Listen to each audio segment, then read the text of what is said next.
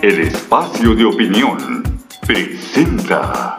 Con los pelos del jumento, por César Adrián Castro Aguilar. Nueva clase política. Mujeres al quite. De manera inexorable, desde hace algunos años a la fecha, han desaparecido de la escena política personajes que durante décadas hicieron del poder público su forma de vida, con influencia indiscutible en la toma de decisiones y en los relevos sexenales. Atrás quedaron los tiempos de bonanza política de la obsoleta CTM, la CNOP y el otrora influyente sector campesino de la CNC.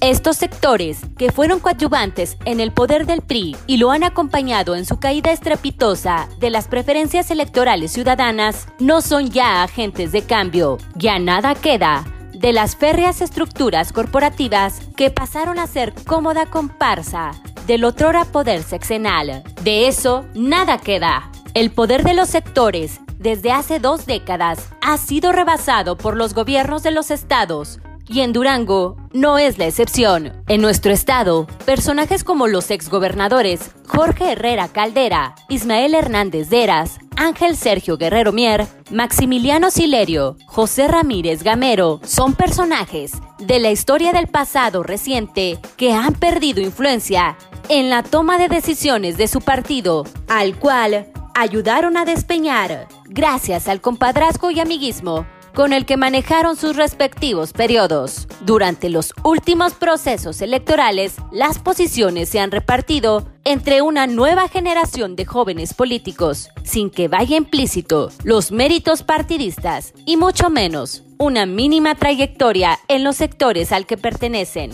En la CTM, desde hace años, se vive una endémica pobreza de cuadros jóvenes. Los pocos que han sido tomados en cuenta para ocupar alguna posición es por decisión cupular. Existen algunos priistas que han logrado sobrevivir gracias a su innegable habilidad para no quedarse sin chamba. Aún despachan agazapados en dependencias oficiales sin pena ni gloria, pero ya con los días contados. Tiradoras habemos. Lo que es innegable, que el relevo generacional de la actual clase política en las mujeres viene empujando y muy fuerte. Daniela Soto, dirigente de la CNOP en el Estado, se ha desempeñado de regular para arriba en su encomienda partidista y se le reconoce su trabajo a favor de las clases populares, aunque mayormente se identifica en el segundo distrito local. No lo dude, que pudiera ser otra de las candidatas por el PRI a una diputación en el 2021. Uno de los cambios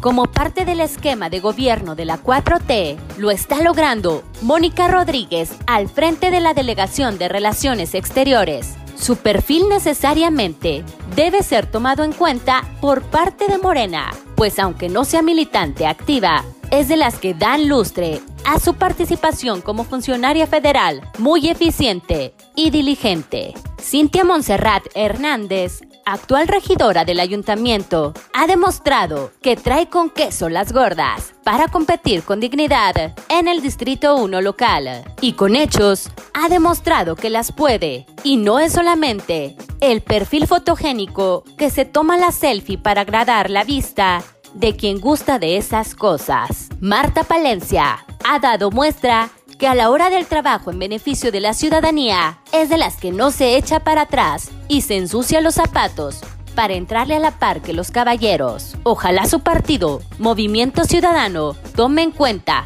estos atributos de la afamada doctora que habla con los pelos de la burra en la mano.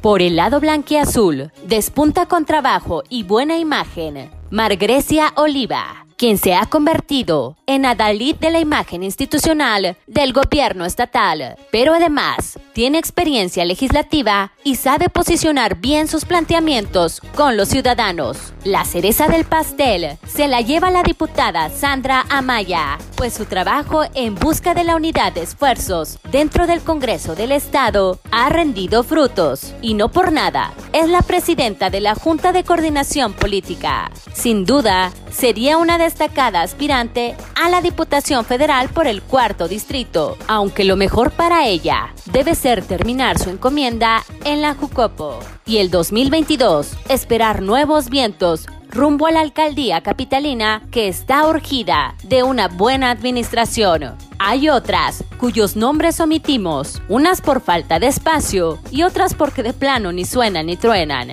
y no les vamos a hacer el caldo gordo. Por eso luego se malacostumbran. Sea como sea, es innegable que la equidad de género llegó para quedarse y a eso le apuestan muchas damas de la clase política. Cambios traen cambios. Los últimos cambios en el equipo de trabajo de José Espuro Torres tienen sus objetivos muy claros. Oxigenar y mejorar la labor de su equipo de trabajo. Ya cumplió con algunos compromisos partidistas de sexenio, pero le falta el más importante, preparar el terreno rumbo a las elecciones del 2021 y 22. El cambio de Adriana Lanís como secretario general de gobierno fue una jugada estratégica del mandatario estatal y el arquitecto, quien puede aspirar a otras responsabilidades. Bagaje lo trae, la circunstancia ¿Quién sabe? La salida de Salazar Moncayo de Secope para corregir el rumbo de la dependencia, pero sobre todo, tener mayor libertad para aprovechar la experiencia de Rafael Sarmiento, que de que se la sabe, se la sabe. Mentas y mentadas, una guion bajo 299 arroba hotmail.com. Una, el espacio de opinión, presentó.